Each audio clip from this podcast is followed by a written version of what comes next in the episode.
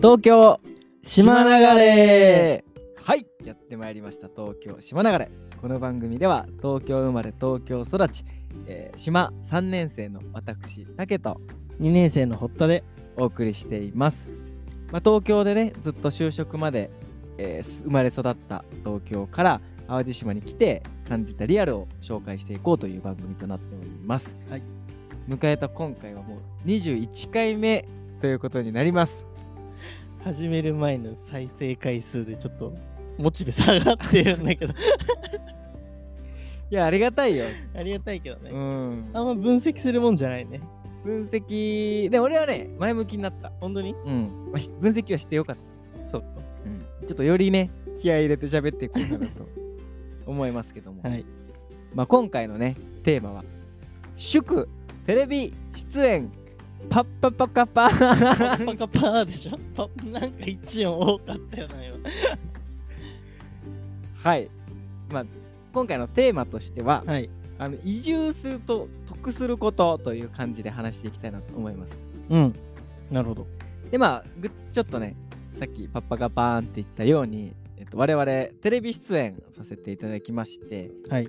でそれもねあの南淡路市のサンサンネットではありません。うんサンサンネットの皆様ごめんなさい。こんな言い方して。普通のね読売テレビうん。の方から、えー移住者特集としてあのテレビに出させていただきました。はい。これは楽しかったよね。いや楽しかった楽しかった。いい思い出というかねね。いい経験になったね。芸人さんもねうん。来てくれてね。面白かったね。面白かったね。まあ経緯としましてはあのある日急に電話がかかってきてうん。で普通の090みたいな電話番号がかかってきて。それ話したんじゃない？話した？ケーキは内容話してないの？内容を話したい。そのテレビの内容というかうん。その放送前の宣伝みたいな感じで話してたから。ああじゃあいよいよ。そうそうそう。次回話しますよみたいな感じ。そんな感じ。ああそうなんだ。でまあここはじゃあ一回バッサリいくとして、うん。で軽く経緯話そうか。そうだね。これしか聞いてない人もいるかもしれない、うん。あの急にねあのテレビ局の方から電話かかってきて、まあ、移住者特集淡路五国うというんことで、あまあ、丹波地域とか、まあ、いろいろある5つの地域の中で、まあ、淡路島の移住者代表ということで、まあ、どこで見つけてきたのか知らないですけどストーカーされてるんじゃないかってぐらい僕のことを知ってる状態で電話かけてきてください。ました。ありがとうございます。ラジオではないだろうね でまあそこからねあのいろいろ打ち合わせしたりとかことを進めてうん。で収録が行われたので、うん。まあ、今日はその詳細について話していきたいなと思うんですけども、うん。どうだった？放送まで終えて、放送まで終えて？うん、そうね。あんま反響なかったなっていう。いや身近だったよね。もう俺らのことをすでに知ってて、うん。普段仲良くしてる人からの反響はあったけど、めちゃくちゃあったうね、ん、みんな結構見てくれてたようん。だって俺もね地元のお姉様方たちにね俳優さんって呼ばれてるから、ね、演技一つもしてないのにね。テレビちょこちょこ出てる。あのサンサンネットがよく出てるから。それと合わさって。俳優さんって言われるから。絶対違うもんね、うん。絶対俳優さんじゃないのに。まあ、反響はそれぐらいですか。だからねその身近な人からの反響は大きかったけどうん。それ以外のところの反響としてはねちょ全然感じなかったね俺個人としては、うんうんうんうん。でもまあ一個嬉しかったのはね、南淡路市空き家バンクっていう制度があるんだけど、うんその放送を見て、こんな若い移住者いるんだったらってことで、登録が増えたということがあったので、あったの？ありました。ええ。これはすごくすごいね。大きな社会貢献なんじゃないかなと。すごいわそれは。だほかげ自体、だ僕らがやってる事業自体の売り上げには一切関係はありませんでした。ただ、こんな子たちいるんだったらってことで、うん。えまあ今日本のね国家課題である空き家問題の解決に一歩近づいたという。すごいよ。素晴らしい。売り上げ上がるより素晴らしいそうだよ。そっちの方が大事だから、うん。すごい。そうだったんだ。あと一番はやっぱね親が喜んでくれましたね。おーなるほどね。この前まあ1週間ぐらい帰省して、うん。でそのデータを親とうん。一緒に見て、うん。じゃあなんかこう竹正さんってテレビで言われるたびに照れてましたね。あの親父出てもねえのに。なんかやだなこんな竹正さんって言われるの。って言いながら。自分のことじゃないのに。うん。酒飲んでましたね。まあ、僕の親父のことを一つ言うんだとしたら、うん。あの、インスタでね、うん。おすすめに出てくるんですよ。あの、お互いフォローしてないけうんど、で、出てきて、うん。で、フォローしてる人うん。がほとんど稼働させてないから、うん。フォローしてる人がうん。5人ぐらいしかいなくて、うん。で数人の友達とあの一人すごいニッチなロリ AV 女優をフォローしてて死ぬほど笑いましたね。5人しかフォローしてないのにそのうちの一人 AV 女優っていやもう笑うしかないよ。自分の父親のそういう側面見るって。フォローし合えよ。あやめた方がいいよって言ってあげたいのよ。そのさうん。職場のつながりとかでもさ、うん。結構もう偉い地位だからさ、うん。宮本さんインスタとかやってんのかなとか、なってもおかしくないわけじゃん。うん。で、見てさ、5分の 1AV 上ってやばくない？でフォローしてあげたら恥ずかしくてフォロー解除してるかもよ、気づいたら。そうなのかな、よくわかんないけど、そんな親父で強烈だな。す。ちょっと、面白すぎて。言えなくてでも66%女性なんだから。そうだね。そうだよ。小島みなみっていう。いや、名前まで言わなくていいんだよ。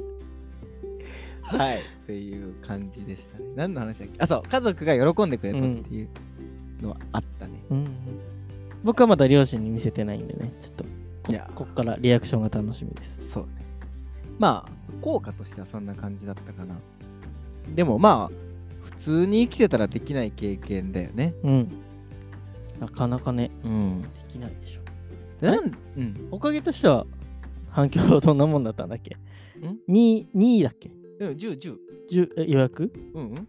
あの、インスタのフォロワーが10増えて、2、テレビの効果あったのかあってないのかわからないタイミングの予約があったから、ポジティブに考えれば予約2のフォロー10です。よ素晴らしい。素晴らしい。でも、あのー来てくれた芸人さんたちが本当にいい人たちでね。うん。ネイビーズアフロです、皆さん。ネイビーズアフロ。うん。ネイビーズアフロのお二人が来てくれて、うん。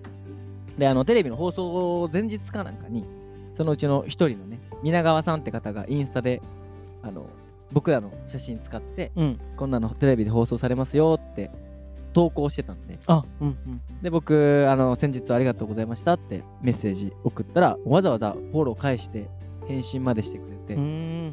すごいね。うん、本当にいい人たちだ。ほんといい人たちだった。ね、ネイビーズアフロといえば多分 TikTok だ。TikTok だ。そうだね。だからもう、会えないや、ごめんねっていう人ね。そうそう。モテない。皆さん見てくださいよ。ネイビーズアフロ、皆川。なんだろう、さなんか、うざい彼氏みたいな、そんな感じの。残別れたいとかだった残念なとか、そそんな感じで。やってますけども。で、まあ、テレビの、まあ、内容としては、まあ、1時間番組のね、後半全部ぐらい使ってもらったんだよね。うん。あれね、あの、淡路編のところ、なんか、この後、淡路が出るよみたいなのも含めて、うん。分数にしたら、大体多分26分とか CM カットして。CM カットして。だからその、ね、あ俺たちのパートがうんうん3 1時間の番組の中でどれくらい流れたかっていうと26分間ぐらい。すごい。そう。めちゃくちゃすごいです。でもね、あの、ちょっと言わせてもらうとね、裏を。うんうんその当日に至るまで僕、丸3日ぐらい使ってますし、もう毎日ね、あの、AD のね、佐野くんからね、LINE が来るんですよ。で、まあ、やり取りして。でも AD ってほんま大変やなと思って、うん。一番こう末端で戦わなきゃいけない。そうね。で、まあ、ディレクターからも、ああだこうだ言われ、で僕からも、そんなんねえよみたいなテンションで LINE 返され、ちょっとかわいそうい。やー、超大変だと思うよ。でもおかげさまでね、うん素敵な番組作っていただいて、本当にそうね。あのチームの人たちにも感謝感謝って感じで。でも結構大変だったね。なんか軽い気持ちで引き受けたけど、うん。あ、こんなに必要時間あるんやっていうのは結構思ったね。でもなんか、あの番組自体も結構、あのーコーナーというか、うんうん淡路五国うん。の特番には結構力入れてたみたいだね、なんか。うんうんうん。ああれはさんも結構来てくれたしね。兵庫県が依頼して作った番組だから。ああ、そうみたいだね。そうそう、力は入ってる。それ用のホームページがあったりとかね。あと、ウェブの記事にもなってるから、ちょっとぜひね、ああ、それはそう。読んでみてほしいなと思うんですけども。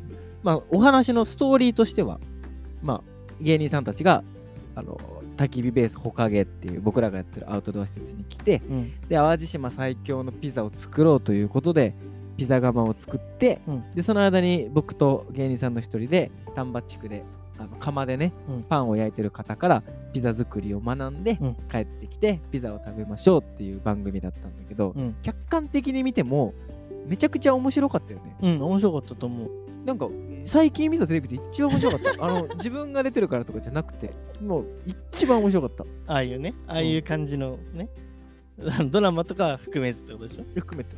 含めて？ネットフリックス全番組含めて。絶対自分出てるからやんそんな面白くなかったそこまでは 普通だった確かに相乗りの方が面白い。でもそう。で面白かったよね、結構面白かったねあの知ってる人から好評だったよ、うんそれがあの反響にもつながってるよね。知り合いが見たら面白い。でもあれ芸人さんとかもっと面白そうだと面白かったところとか結構あったのにさ、ね。なんか逆に滑ってるんじゃない？これみたいなとこ使われててさちょっとかわいそうだなって思っ島本食品のところのねあ、あそこね、全然面白くなかったよね。そこ使うんだって思ったよね思ったよ。めちゃくちゃ面白かったもん、現場では。うんでも、これで思ったのは、うんやっぱこう、少数派の生き方するってすごいチャンスだなと思って。うん別に僕自身はそんな変わってないけど、うん。東京いる頃に急に電話かかってきてテレビ出てくれませんかって言われることなかったけどそう。場所を移動したということで少数派になったし、うん。自分で事業を作ってるっていうことでもまあ一つ少数派になったし、うん。だから得してるよね。そうだね。変わってないのにうん。得してる。確かに確かでこれは地方移住に限らず人が選ばないことをやってるって時点で競争相手が一気に減るからにちょっと面白いなって思いましたね。うん。それは面白いわ。うん。でこのチャンネル的にも地方移住とか、うん。地方での淡路暮らしっていうものを発信してるので、うん。なんかそういうメリットもあるよっていうのは覚えておいてほしいかなっていう感じで。うん。なんか人とのつながりもさ東京から来た移住者ってだけでさ面白がってもらえるじゃん、そうだね。うん。得してるよね。紹介してもらったりとかね、うん、結構得してるね。なんかある他？得してるなって思うこと。移住してきて得してるなみたいな。なんだろうな。なんだろうなでも幅は広がったね。幅。幅。いろんな頼まれ事をするから。うんうん自然と幅は広がった、うん。多分前にも話したことあると思うけど、うんそれは結構嬉しいなって思うな。小学生に映像教えたりするととか。うんうん。結構やっぱ絶対今後必要になるじゃん子供と接するってことそうだね。そういうのがこう今経験できる。先生にならないとさ普通は。そうだね。何かしらの先生にならないと。うん。多分関わりって持ってないと思うんだけど。うん。やっぱこっち来て、ね、そのせそれこそ、まあ先生だけど結果的に。うん。先生になる機会をもらって、こう教えられて、でもそれこそ。まさにあれじゃん。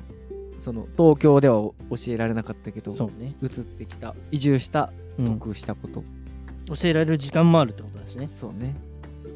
だからなんか皆さんがこれを聞いてる皆さんが別にこれぐらいできる人なんていくらでもいるしって思ってるそのスキルが価値を生むのが地方だと思うん。よ、で今日もこの直前まで僕ギター教えてましたけど僕のギターの実力なんてマジで中の下か中ぐらいだと思ってるけどでも全く弾けない人が弾き語りできるようになるまでっていう部分に関しては別に中の上だろうが上の上だろうがそこまでできる人だったらまあ伝えることはできることだからうん。それもなんか面白い。教えるということへのハードルも下がるのかなと思うん、ね、まあ、うん。身近に、だもんね、多分。そういう人がいるっていうのが多分より身近に感じるのかもしれないね。なんか東京でいるより、なんか教室とかを探すじゃん、う東京とかだと。うんうんうんだからそういう人がいるっていうのは結構身近なのかもしれないね。友達同士でお金払って教えてとかはなんないじゃん。うんうんうんうんっていうのはあると思う確かにねそれで言うとさなんか東京だとさ自分で教室作って人そこに人集めるってほ感じだけどさ、な。うん。なんか僕のギターで言うとお客さんの方が僕の仕事を作ったっていう流れの方が正しいかもしれないね、結構多いよね、そういうの。うん、うん。それも確かにね。面白いことだね。となんかそういうので言うとあんま地区でカフェが欲しいっていう声が上上がってるって話もあるけどね、カフェなんてね開店するって東京で考えたらさ、うん。そこら中におしゃれな店がさうん。うん。あって多分競争なんてそう相当大変だけどさうん。うんアマだったらもう欲しいって言われるぐらいだからね。うん多分作ったりしたら相当喜ばれるんじゃないかなって思うしね。そうね。まあそれ言い出した人が一日何杯飲んでくれるのか結構大事だけどそうなんだけどでもでもそういうことだよね。そうそうそう。面白いよね。欲しいものがこう作られていくっていうのは面白いかもね。うん。それはちょっといい話かもしれないね。それで言ったらそれをなんか軸に事業も作れそうだね。うん。欲しいもの揃えてって、ま、見るみたいな企画。探せばいろいろないものあるだもんあるもんね、うん。確かに。なんか上げてこうか。でそれで皆さん起業しに来てください。ああ面白いね。でコーディネートします。うん。あのーもろもろ。でそうだ大学生とかがもし来ちゃったらあのめちゃくちゃ手厚くします。で他の人来ても、まあ、人紹介したりとか場所探したりとか、うん。あのー東京島ながら聞きましたというあなた。プロデュースしますごい偉そうな感じじゃない でもだってこの間年下のね夫婦も、ああそう。プロデュースっていうとおこがましいけどうん。ただ僕が昔バーをやってたところがあるよっていう話と、まあ、あとはあそここういうところだって、まあ、アドバイス程度だけど、うん。でもまあ結局そこでオープンしてねうん。もう大流行りしてるからね。はいね。カヌレね。カヌレやっぱ好きなんだよねみんなそういうピチピチしたワードが。カヌレ。あれだよ。福良バスターミナルの横のローソンうん。にカヌレが入ってくるよりも先にカヌレ店をオープンしてたもんね。あ入ってきてるね今ローソンに今ローソンにカヌレあそうなんだ。置いてある。ローソンのカヌレはいらん。まあそうね。そうチャンスあるもんね。なんだろうね。あったらいいなって思われるであろうものでもバーは欲しいよね。俺らからしたらね。もうちょっとね。気軽なうん。なんか居酒屋でもないしでも敷居の低いお酒だけでも飲めるようなうん。場所、欲しいね。あとダーツ。ダーツね。ダーツ欲しいかな。ダーツね。あと何やったらいいかな。あと定食屋。町の定食屋。定食屋欲しいわ。あの毎日行くんで作ってください。定食屋欲しいねあのーメニュー数とかも全然いらないから、うん。なんか朝行ったら魚と米と味噌汁。と魚と肉とか揚げ物とかをこうその1店舗でこう選べる店ってあんまないよね。ないないない。海鮮は海鮮。うん。肉は肉みたいなね。しかも居酒屋になっちゃうから、うん。夜気軽にその飯だけ食いに行く場所がない。そうね。飯だけ食いに行きたいのよ居酒屋ってさご飯も食えてお酒も飲めるっていううん。2つの機能が1つになったものじゃん。うん。でも僕が僕らが求めてるのはご飯だけ食べるところとお酒だけ飲める、うん。居酒屋を2つに割ってほしい。確かに。確かに確かに。それめっちゃ面白くない？うん。1店舗を半分で区切って定食屋とバーで区切ったら面白くない？そういうことね。でご飯食べ終わったらさ流れてってさバーで飲んで帰るみたいな。ありありちょっと面白い。これ発明かもしんない。でも本当欲しいね。欲しい。町の中華。中華とか食べたい。うん。あの唐揚げ定食とかっていいんです。いや本当わかる。うん。アジフライ定食とかでいいんです。なんならもう美味しくなくてもいいからあさわかるわかるわかる。なんかそう。選びたいよね。今日これ、れでにしようぐらいの選べるさ。そう。やっぱ一人暮らしからするとねそういう、まあ手軽なうんの欲しいですね。で飯と娯楽ばっかなまあそんなもんか。でもあの徳島丸っていう移動型スーパーは流行ってるよね。え徳島丸知らない？嘘でしょ？ああ知ってる。徳島でね。はいはいはいはい。やっぱこう高齢者が多くなってきてるから。徳島が関係ないけど徳島でってでしょ？そうそうそうそう。はいはいはい。あの移動スーパーであの遠くまで行けない人のところまで売ってるとかそういう文脈もすごくありなんじゃないかなって思うんだよね。丸中も始めたもんね。あそうなんだ。移動販売。あそう。うんらしい、やっぱ需要あるんだね。うん、足もないしね。そうね。うん。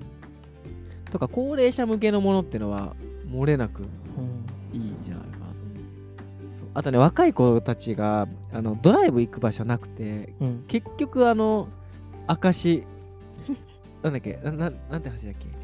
え明石海峡大橋ー、あそれ。明石海峡大橋のパーキングエリアのスタバ行くみたいそれ前回1個前の やつで話してる。な悲しくない？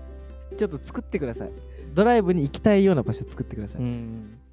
どこだろうね。古着屋さんとかもあったのにああ洋服屋さんあったらいいなってちょこちょこ思うわ。